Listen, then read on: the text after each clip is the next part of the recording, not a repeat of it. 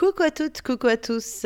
Eh bien, c'est Charlie et on est parti pour un nouvel épisode des lectures érotiques de Charlie. Et oui, le podcast consacré à la littérature érotique continue sa chevauchée de plus belle. Et le mot est bien trouvé au vu de l'extrait que je vais vous lire aujourd'hui. Je ne vous en dis pas plus, vous allez découvrir ça dans quelques instants. Par contre, je peux vous dire quelques mots sur l'œuvre. C'est donc un roman érotique qui s'appelle Idée fixe qui est écrit par Eugène Deschiffres et qui est publié aux éditions Dominique Leroy. Alors, Eugène Deschiffres, que puis-je vous dire sur lui? Pas grand-chose. J'ai cherché sur les réseaux sociaux un peu, j'ai vraiment cherché, je ne l'ai trouvé nulle part et c'est apparemment le seul roman érotique qu'il ait publié. La seule chose que j'apprends sur le site des éditions Dominique Leroy, c'est qu'il a 62 ans et que en gros euh, son travail l'a conduit euh, sur les quatre continents et que dans ses temps libres, libre, eh ben, il en profite pour écrire des témoignages, des récits de voyage, mais aussi des textes érotiques, dont du coup, Idée fixe. Alors, Idée fixe, c'est un roman qui est vraiment axé sur le BDSM, sur l'univers BDSM. Il est composé de deux parties. La première partie qui relate euh, la relation de Alexis avec Christelle, une relation où lui est soumis, elle est dominante et s'est poussé très très loin. Et la deuxième partie qui relate du coup l'histoire toujours de Alexis, mais avec Fabienne. Alors, elle, son, son vice, sa perversion, son fantasme absolu, c'est pas tant de dominer, mais c'est l'exhibitionnisme forcené. Et ben, ça va plutôt bien s'accorder avec, euh, avec ce fantasme de soumission qu'a Alexis. Comment Je vous laisse découvrir ça si vous le voulez en vous offrant le livre. Alors l'avantage c'est que comme c'est une édition numérique, on est sur un tout petit prix puisqu'il est seulement à 5,99€.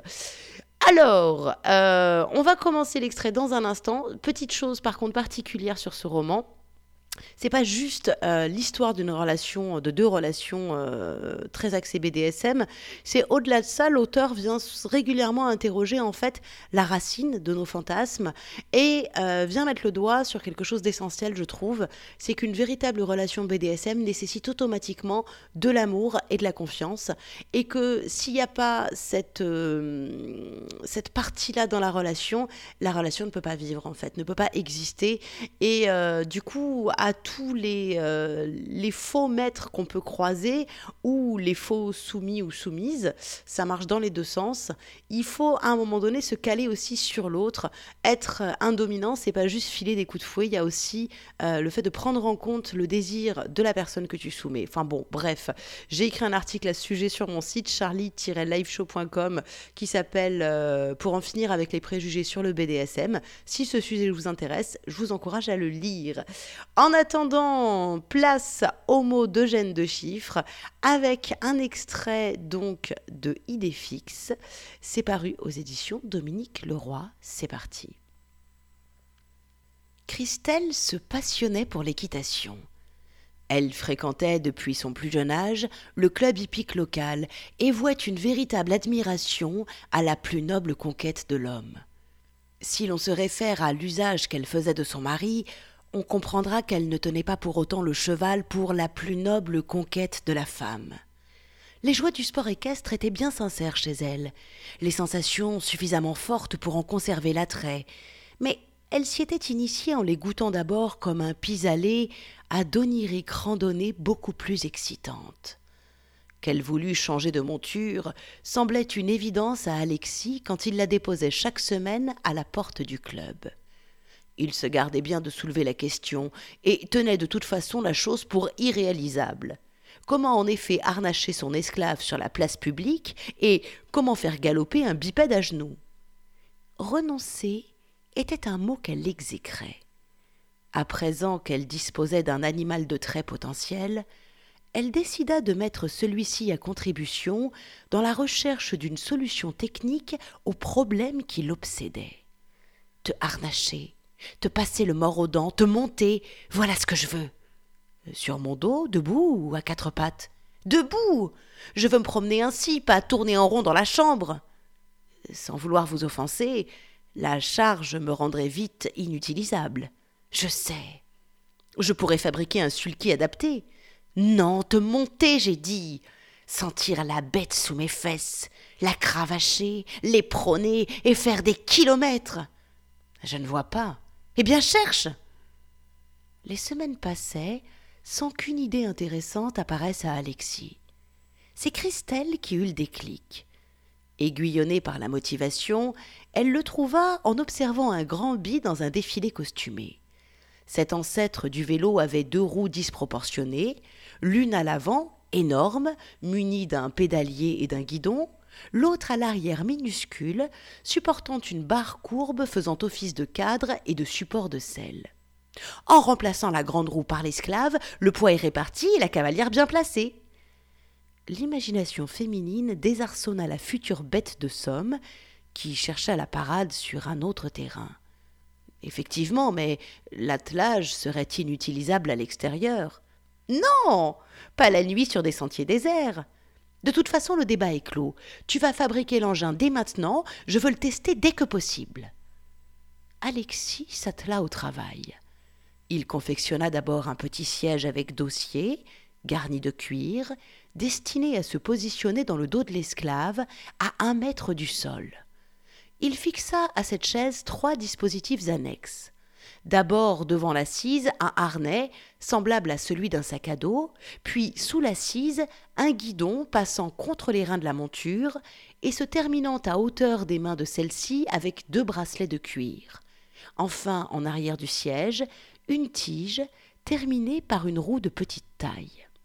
Ainsi, le poids pouvait se répartir entre les épaules et les mains d'Alexis et la roue d'autre part. La cavalière se trouvait juchée contre son torse, les jambes passées sous les aisselles de l'esclave et sur le guidon, position idéale pour driver l'animal. Christelle, que la construction de cet engin de domination surexcitait, surveilla les travaux de bout en bout en ordonnant quelques modifications. Après avoir demandé que l'ensemble soit pliable et aisément transportable, elle exigea que le dessus du siège épousasse la forme circonflexe d'une selle d'équitation, non pas pour s'adapter à l'échine du cheval, mais bien plutôt aux stimulations de son clitoris. Elle porta toute son attention à la fabrication du mort, des rênes et des œillères elle voulut un moyen supplémentaire d'imposer son joug. Une longe reliée par deux pinces au téton de l'étalon. Il était tard le soir lorsqu'elle put se livrer aux premiers essais qui visiblement l'enchantaient. Alexis, obéissant, s'était dévêtu. Sa maîtresse le fit mettre à genoux et lui posa le harnais sur les épaules. Ceci fait, elle s'empressa de lui boucler les deux bracelets sur les poignets et contempla le spectacle un moment. Ensuite, elle prit un malin plaisir à fermer le mort, à disposer les rênes, à installer les pinces et la longe sous les grognements étouffés d'Alexis, le tout avec les gestes lents et sûrs du parfait palefrenier. Elle tourna autour de l'équipage avec délectation, noie la longe à un anneau du mur comme on gare une voiture. Alexis, frappé par la gestuelle typique de l'écuyère, caressa du regard la peau satinée des cuisses qu'il avait devant lui, en prédisant au club hippique la perte prochaine d'une bonne cliente. Une petite traction de la main sur la longe suffit à ravaler le mari au rang de mulet prêt à tous les galops. Christelle remonta à l'étage et redescendit presque aussitôt, nue, avec pour seuls atours sa bombe, ses bottes et une cravache qu'elle tordait entre ses mains.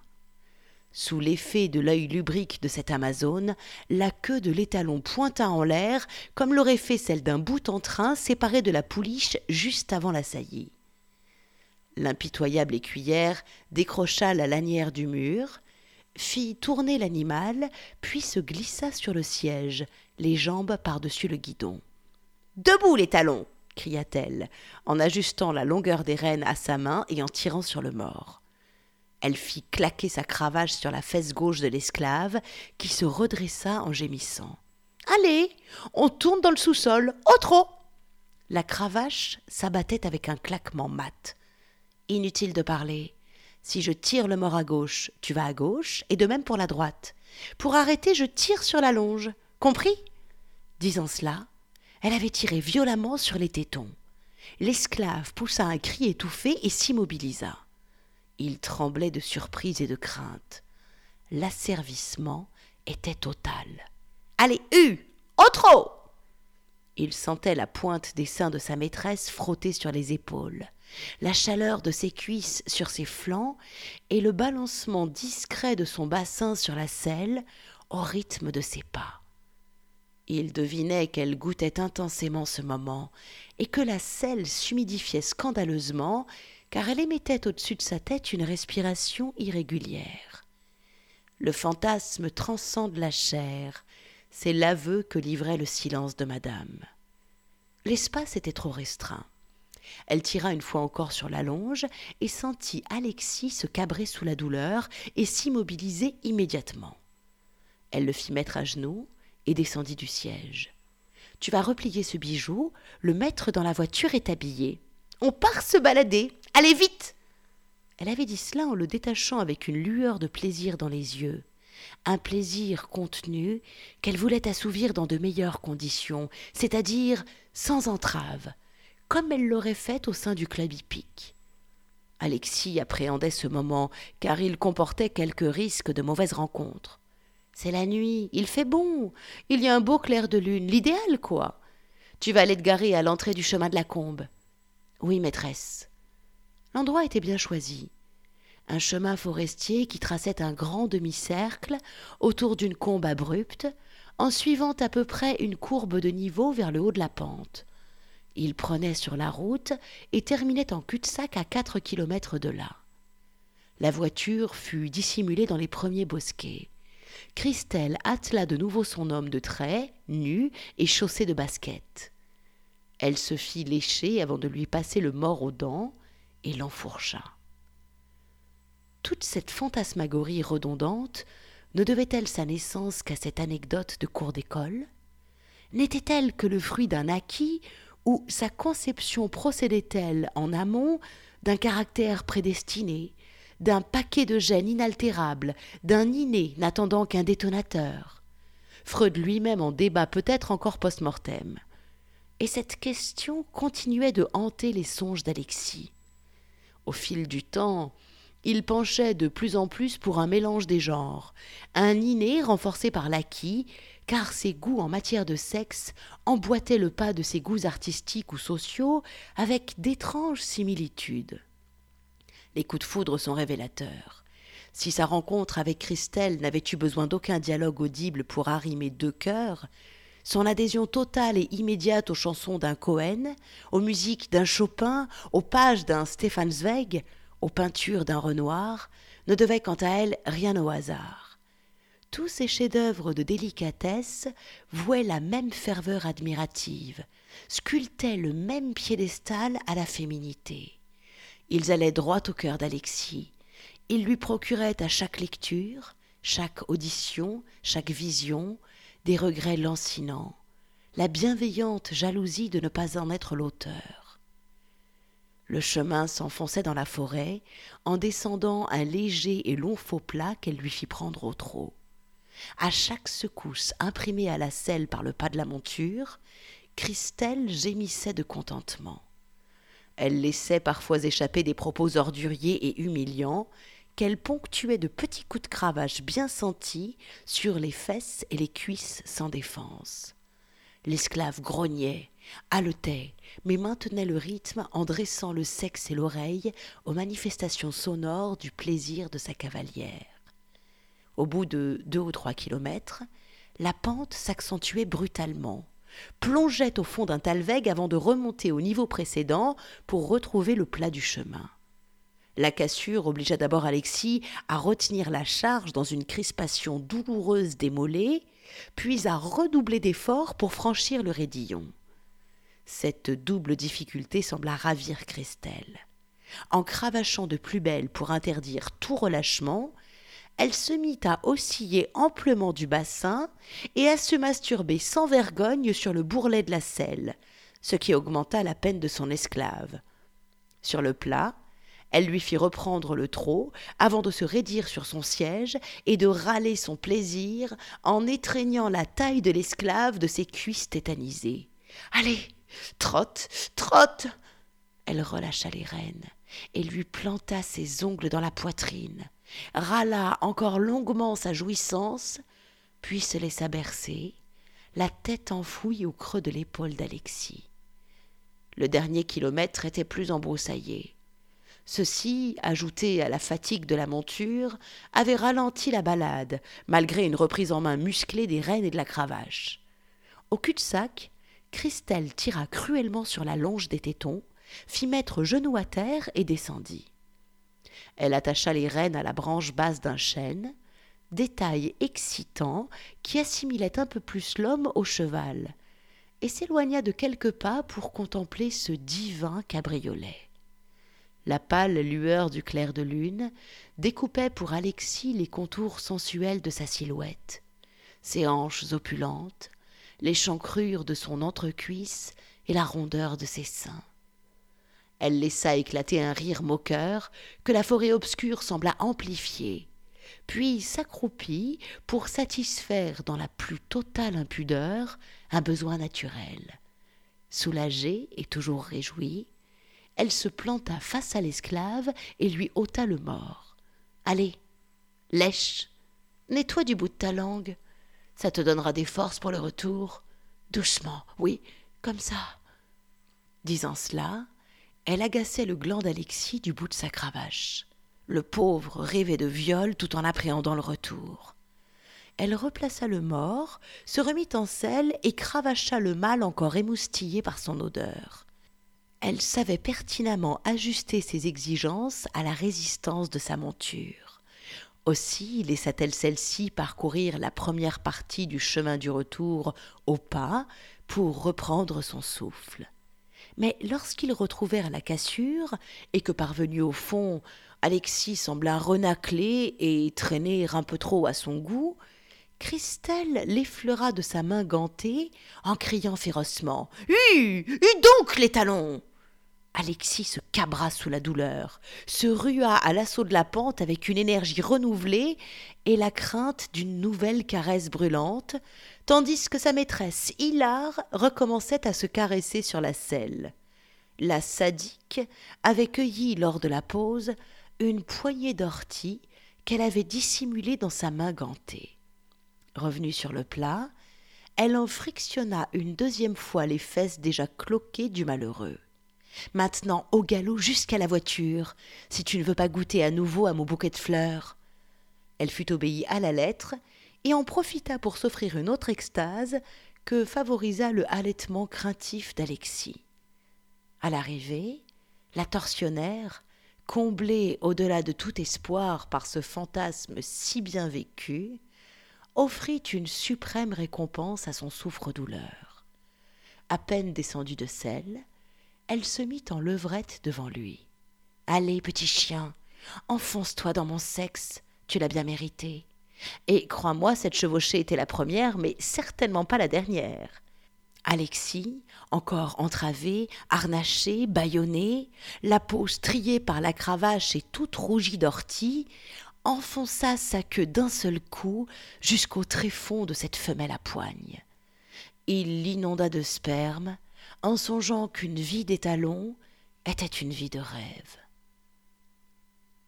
Voilà, c'était un extrait du roman érotique Idée fixe, écrit par Eugène Deschiffres, et c'est publié aux éditions Dominique Leroy. Donc, quand je vous disais qu'on était vraiment dans un roman BDSM, je ne vous mentais pas.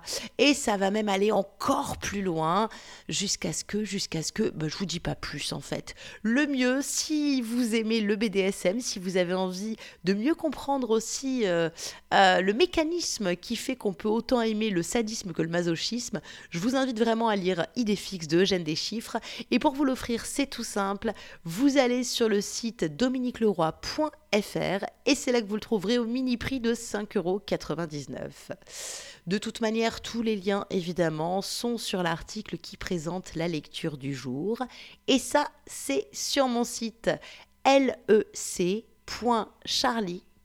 liveshow.com. C'est là également que vous pourrez retrouver tous les précédents podcasts des lectures érotiques de Charlie. Eh bien, cette lecture érotique est terminée. Alors, bah, je vous souhaite euh, une bonne journée, une bonne soirée, tout dépend de l'heure à laquelle vous écoutez ce podcast. Et puis, je vous dis à la semaine prochaine. Ciao, ciao, ciao.